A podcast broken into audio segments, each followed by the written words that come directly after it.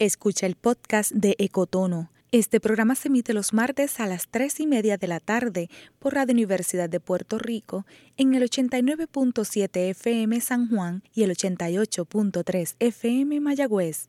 Todo mundo de música e información. Cadena Radio Universidad y para la Naturaleza presentan Ecotono, un espacio radial donde intérpretes de la naturaleza y sus invitados interactúan compartiendo su conocimiento para ayudarnos a experimentar las islas de Puerto Rico desde la perspectiva de sus ecosistemas. Mi nombre es Débora Rodríguez y soy una voz para la naturaleza.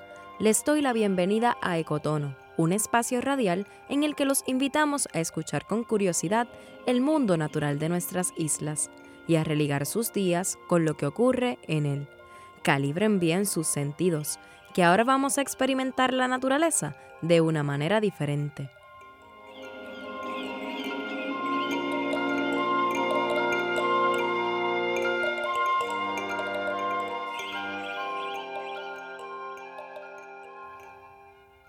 Las mariposas monarcas son conocidas por la increíble migración que cada invierno las lleva desde Canadá a México. Sin embargo, en algún punto de su evolución, esta mariposa llegó a Puerto Rico para quedarse, formando una subespecie endémica de Puerto Rico. La aportación de esta subespecie, llamada Danaos plexipus portoricensis, es de vital importancia en la polinización. Precisamente durante esta época del año, Josué Negrón, horticultor aficionado, ha observado que las poblaciones de la monarca puertorriqueña han aumentado en su huerto. Hoy conversamos con él sobre esta mariposa y cómo llegó hasta allí. Josué es un boomer, apasionado por la tierra y la producción de plantas que dan frutos comestibles. De 8 a 3 de la tarde, trabaja en la división de ornato del municipio de Canóvanas, donde vive junto a su esposa en el barrio La Central. Entre sus tareas se destaca la supervisión del mantenimiento de áreas verdes. Pero eso es solo una excusa para recolectar semillas y espeques con los que luego experimenta en su jardín.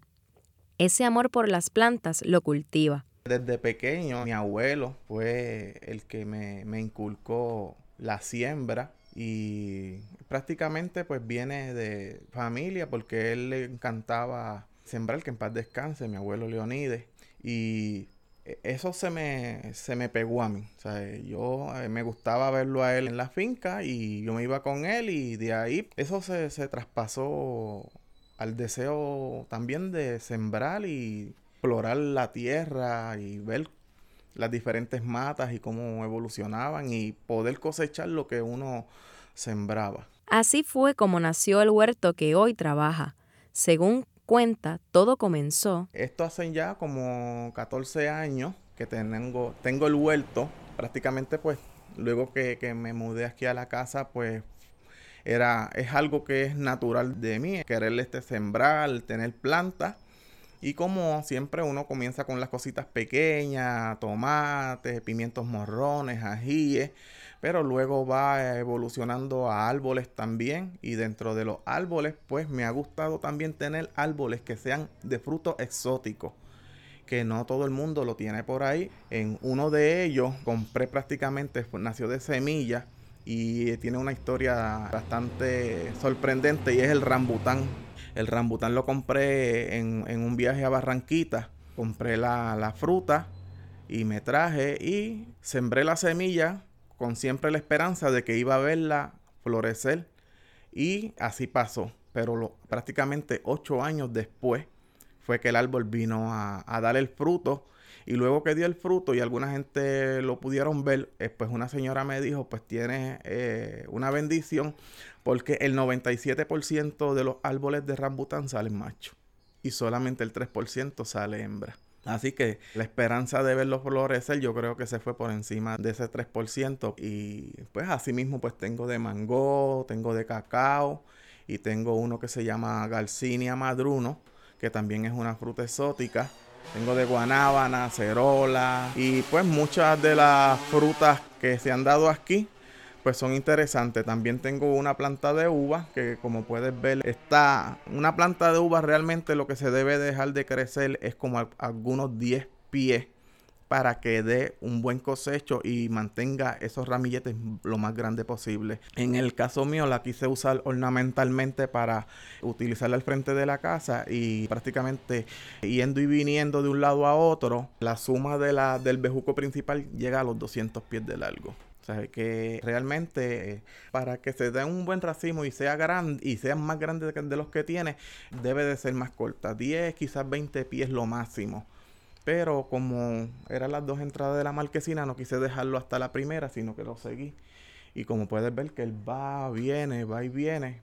Si lo sumas, son como 5 o 6 veces que va y viene. Ahí están los 200 pies de largo. Y pues tengo papaya. me, me, encanta todo lo que tiene que ver con las frutas y pues este hasta el momento hasta guayaba tengo, pero ya el espacio prácticamente no me da. Y es que cuando José menciona tantas plantas, pareciera que el lugar es muy grande, pero... Prácticamente yo creo que no llega a los... No llega a los 20 pies de ancho, yo creo que tendrá como algunos 12 pies o 13 pies de ancho. De largo es que tiene como 70 pies. Pero simplemente ese es el predio que era antes un huerto, pero ya se convirtió prácticamente en, en un bosque porque ya las plantas son adultas y prácticamente lo que existe es una vereda para poder caminar entre ellas, porque prácticamente todas ya, la más alta está rondando los, los 20 pies de altura y realmente pues es un lugar donde pues uno si va a trabajarlo ahora mismo pues hay su sombra. Además cuando comienzas a trabajar con la tierra tiene un particular olor trabajar en la tierra y yo creo que eso es terapéutico también, ese olor te, ayuda a, liberar cualquier tipo de ansiedad o de estrés, realmente lo, lo trabaja muy bien y me encanta. El huerto es su terapia. Bueno, diario yo puedo estar a veces prácticamente dos horas, pero durante la semana, pero ya los fines de semana posiblemente si necesito un día para deshiervar, Puede ser que me coja eh, el, fin de semana, sábado y domingo, en las horas que tengo aquí en casa, prácticamente la, agua ya en el jardín de hierbando y yo creo que conociendo a las plantas y hablando hasta con ellas. Al estar tan inmerso en su proyecto, gran parte de lo que sabe sobre plantas lo ha aprendido. En el mismo jardín, en mi propio jardín he adquirido ese mismo conocimiento porque como he estado, me he involucrado tanto con él, prácticamente llegando de trabajar, es donde yo voto, como quien dice, el golpe y ahí es mi, esa es mi terapia. Yo llego a la casa y rápidamente voy hacia el jardín. Yo conozco, yo creo que si hay una hoja mordida o, o hay una mata virada o lo que sea, ya yo, con, ya yo puedo ver la diferencia o, o aquí pasó algo o, hasta si un gato pasó y tumbó una planta o no, ya, ya lo conozco porque prácticamente como entro todos los días, tengo una foto permanente en mi mente de cómo está el jardín. Y conozco cuando está creciendo, cuando no, cuando hay una mata que se ha aguantado demasiado y quiénes, cuáles tienen plagas, cuáles no y, puedo trabajar así con ella. Y claro. Hay sus insectos, sus plaguitas, pero también con otras plantas, como un ejemplo, hay una planta en el jardín que es el orégano brujo. Es, el orégano brujo es repelente para algunos insectos y es bueno tenerlo en diferentes lugares dentro del jardín y así los insectos tratan de, de no llegar porque el orégano brujo eh, sirve de repelente. Josué maneja las plagas de esa manera ya que prefiere que las plantas crezcan libres de pesticidas y lo más natural posible. Esa es una técnica que ha compartido con colegas y es que... Mi esposa y yo conocimos una página que se llamó Sembremos. Ahí estaba Elba, Elba Rodríguez Almodóvar. Ella fue la creadora de la página y lamentablemente pues ya no la tenemos con nosotros. Murió unos meses después de María y la extrañamos mucho y fue una, una señora que ella creó la página para comunicarse con unos maestros, ya que ella era maestra, pero se expandió tanto la noticia que siguió llenándose de la página y llegó a tener sobre los cuarenta y pico de mil, cuarenta y cinco mil miembros. Y ella lo que hacía eran unos juntes, como ella le llamaba, y mes por mes nos citaba a un pueblo diferente hacer un junte que era un trueque de semillas. o de plántulas. Y, o de esquejes o lo que fuera, pero era un trueque, ahí no había venta. Simplemente era un intercambio. Y era una de las cosas más bonitas que yo pude haber aprendido. Sí lo había leído en la escuela, de los trueques, que los indios hacían trueque o qué sé yo, pero hacerlo acá nunca lo había hecho así de esa manera. Y a la verdad que, que fue impactante, dejó una marca en mi vida. Y fue una señora muy buena y de ahí por eso íbamos de diferentes pueblos a hacer ese, para que todos tuvieran la oportunidad o sea, para que cada pueblo tuviera la oportunidad y los pueblos adyacentes de venir y llegar hasta el lugar donde se, anunciaba, porque por la página se anunciaba y las personas que estaban también dentro de la página las anunciaban y así se extendía mayor la noticia y entonces llegaba gente, llegaba gente a las canchas. A esos eventos que organizaba Rodríguez Almodóvar. Podían llegar 300, 400 personas en un día y las que no eran miembros de la página, gente como quiera venía con semillas venía con esqueje y si no se llevaban como quiera, porque realmente lo que queríamos era que se integraran y que, y que se enamoraran de, esa gran idea y, y, realmente así mismo funcionó. Antes de unirse a la iniciativa Sembremos. Ya yo tenía el huerto, ya tenía el huerto y de ahí sacaba plántulas, sacaba semillas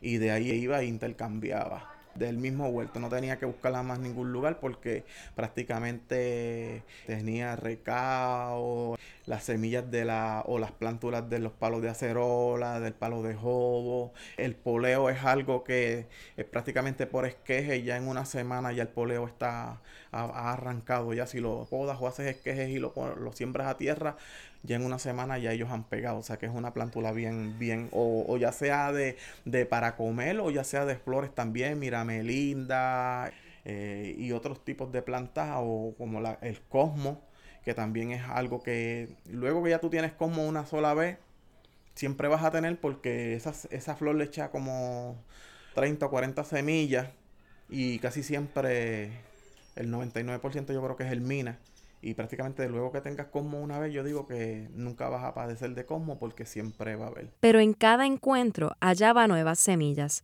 y para él era un reto aprender a propagarlas. Y es que... Realmente cada una de ellas, sus hojas son muy diferentes. También el fruto es interesante poderlo ver. Hay algunos árboles y algunas frutas que tienen su capricho. Por ejemplo, el cacao, la semilla, no se puede sembrar ni tampoco la puedes poner a secar. Si la pones a secar se daña. Y si la entierras cuando la siembras se pudre. La semilla tan pronto tú abres lo que es la mazorca del cacao, tú la abres, pones la semilla sobre la tierra en el tiesto y la naturaleza hace lo propio. Ahí ella germina cuando le cae el agua de lluvia. Eh, eh, es que ella germina, pero tienes que dejarla afuera. No puedes enterrarla porque si no se pudre. Igual el de Garcinia es una, una semilla que la pones en el tiesto. Puedes ver que le da un hongo por encima. Puedes ver que se pone prieta. Pero aún así ella no está dañada. Simplemente está esperando que le caiga agua de lluvia. Tan pronto le cae agua de lluvia, ella revienta por el lado, la raíz va hacia abajo y, empieza a subir una plantulita. Y es así, muchos de los árboles pues tienen ese, esa característica. El de acerola, yo le digo el super árbol, porque el de acerola, la semilla tú la puedes sembrar, la, semilla también se pone sobre la tierra. Y aún yo una vez cogí un, traté de sacar una plántula de prácticamente como un pie que ya había crecido en tierra para mudarla a otro lugar con una mano no pude arrancarla, la arranqué con las dos manos y aún, eh, aún viniendo pocas de las raíces que tenía, la planta siguió y cogió fuerza y cogió vida y creció en el tiesto y todo. Y yo dije, si eso pasó así, haciendo un semillero, pues me va a ser mucho más fácil separarla. Y la sembré un semillero y tú las separas, las puedes sacar sin tierra, como sea.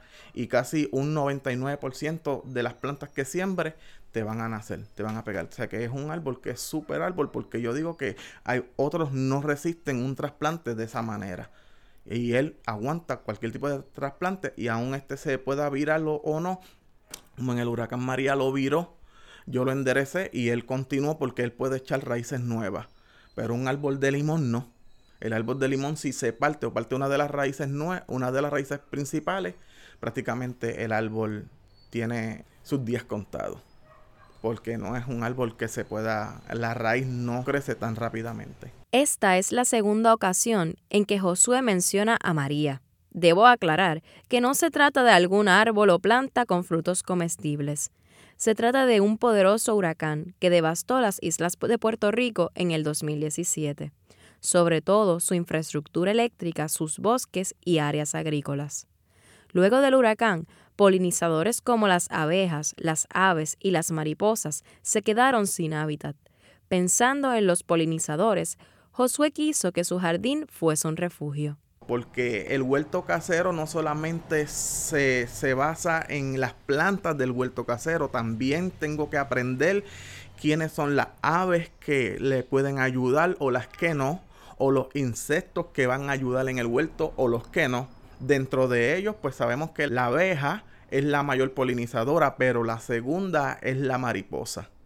Pero dentro de las mariposas mientras estaba leyendo que las mariposas eran polinizadoras en el huerto, una de ellas fue la que me cautivó y fue la historia de la mariposa monarca. Pues es una historia prácticamente, es una de las más estudiadas en el mundo, una de las más reconocidas, tiene hasta una película estilo documental y es fascinante. Y bueno, me enamoré de la mariposa y jamás pensé que existiera en Puerto Rico porque según el documental es en Estados Unidos y México donde está su ruta de migración. Entonces descubrió que... Sí hay una que no sé cómo llegó, si fue que la introdujeron o, o, fue que en el arco de cuando va bajando en su arco de migración puede que toque las Antillas, pues eso no, no te sabría decir en ese caso. Pero sí, este, la vi en Puerto Rico, pero yo desconocía cuando yo estaba leyendo de ella.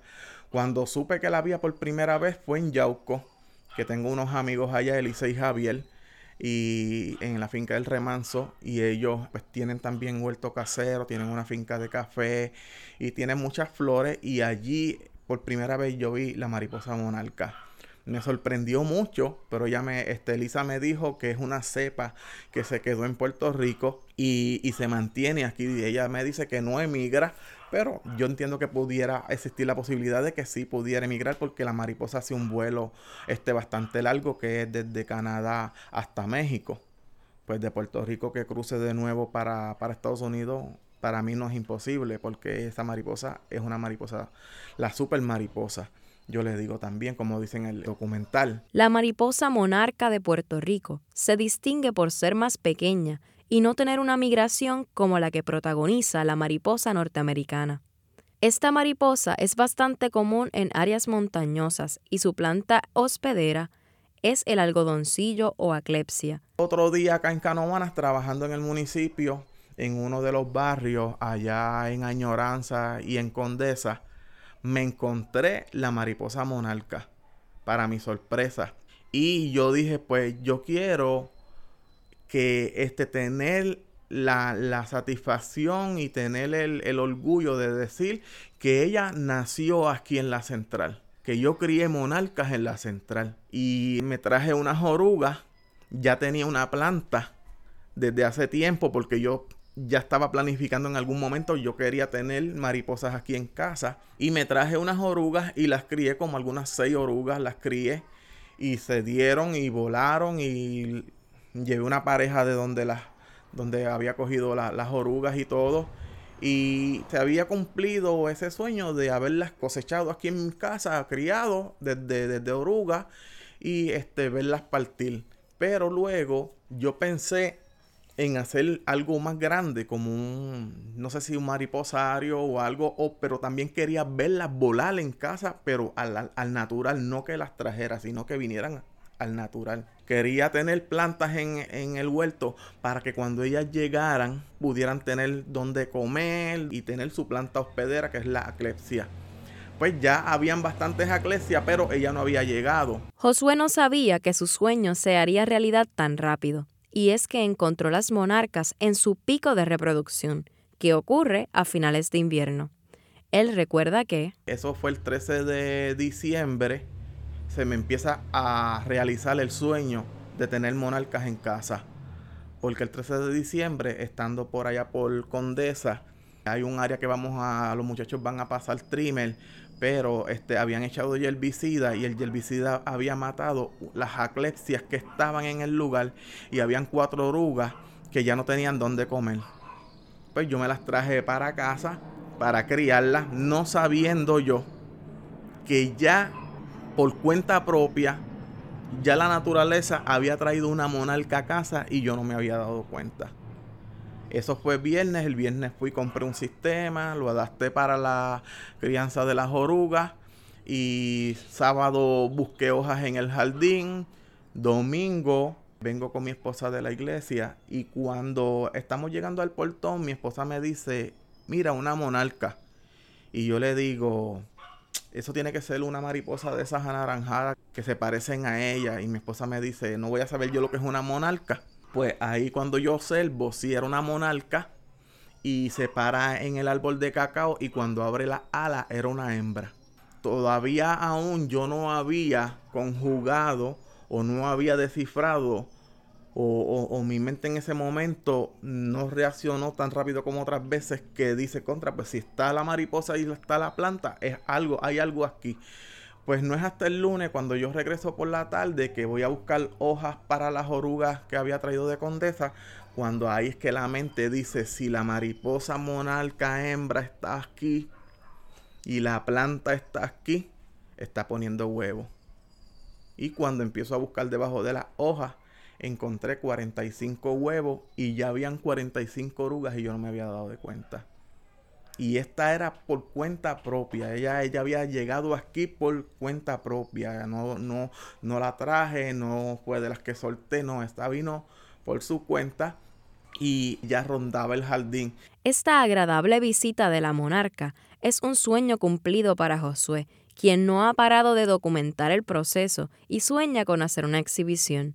Además, ha creado un pequeño mariposario donde ha podido ver. Desde cuando la primera vino y puso el huevo, la vi poniendo el huevo y tirando, y le tiré la foto, que eso es una foto también, una en un millón, yo digo, porque no todo el mundo tiene esa oportunidad de, tirarle poniendo el huevo. Sé que en cuatro días el huevo ya, la oruga sale. Sale y, y la oruguita tiene como un caparazón fuerte al frente en la cabeza.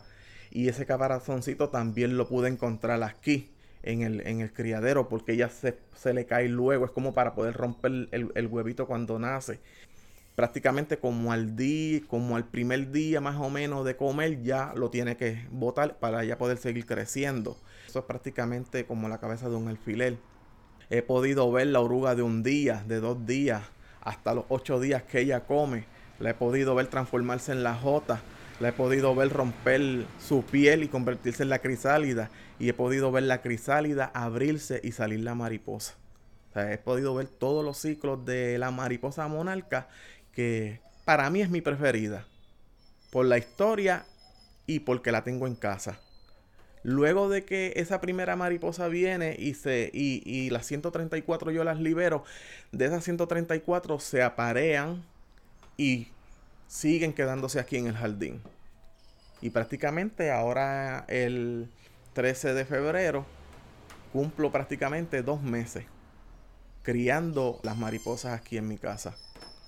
Y a la verdad que es algo interesante porque jamás pensé que el sueño de poderla tener en vivo y sola, volando en la casa, lo veía lejos, mas sin embargo estaba cerquita porque ya lo, he podido ver. Su alegría es tanta que exhorta a todos los interesados en huertos y mariposas monarcas a que comience de inmediato, porque realmente las plántulas son fáciles de conseguir, las semillas son económicas o, o un vecino puede tener la planta que él quiere y le puede dar la semilla y además yo entiendo que una de yo le pongo, yo le tengo algunos letreros por ahí en el huerto y uno de ellos dice el área, el área terapéutica. Prácticamente, tú sabes, ahí tú, tú te, alejas de, de, todo.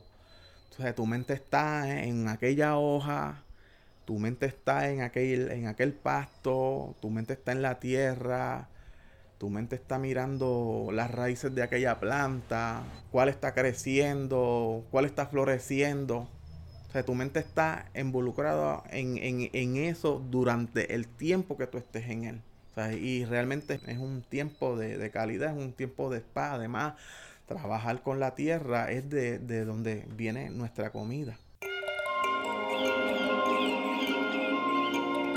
Si quieres conocer a Josué Negrón, hemos publicado algunas fotografías en las redes sociales de Para la Naturaleza.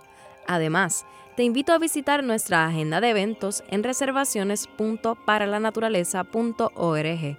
Allí encontrarás actividades voluntarias y muchos otros eventos para ayudar a reforestar los bosques de Puerto Rico.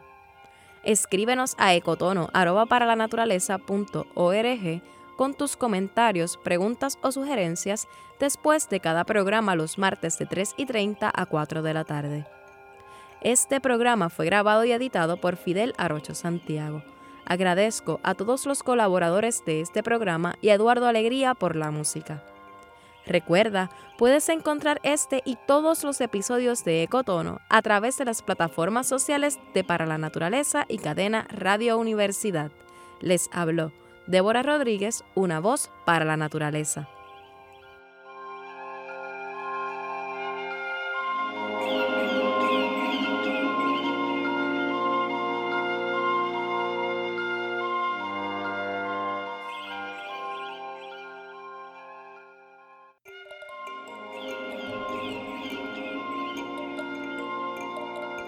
Gracias por escuchar Ecotono, un espacio radial donde intérpretes de la naturaleza y sus invitados comparten su conocimiento, ayudándote a experimentar las islas de Puerto Rico desde la perspectiva de los organismos que le dan vida.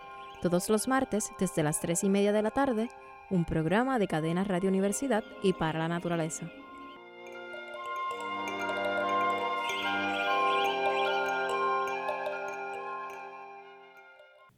Acaba de escuchar el podcast de Ecotono. Le invitamos a que nos sintonice los martes a las 3 y media de la tarde por Radio Universidad de Puerto Rico en el 89.7 FM San Juan y el 88.3 FM Mayagüez. Todo un mundo de música e información.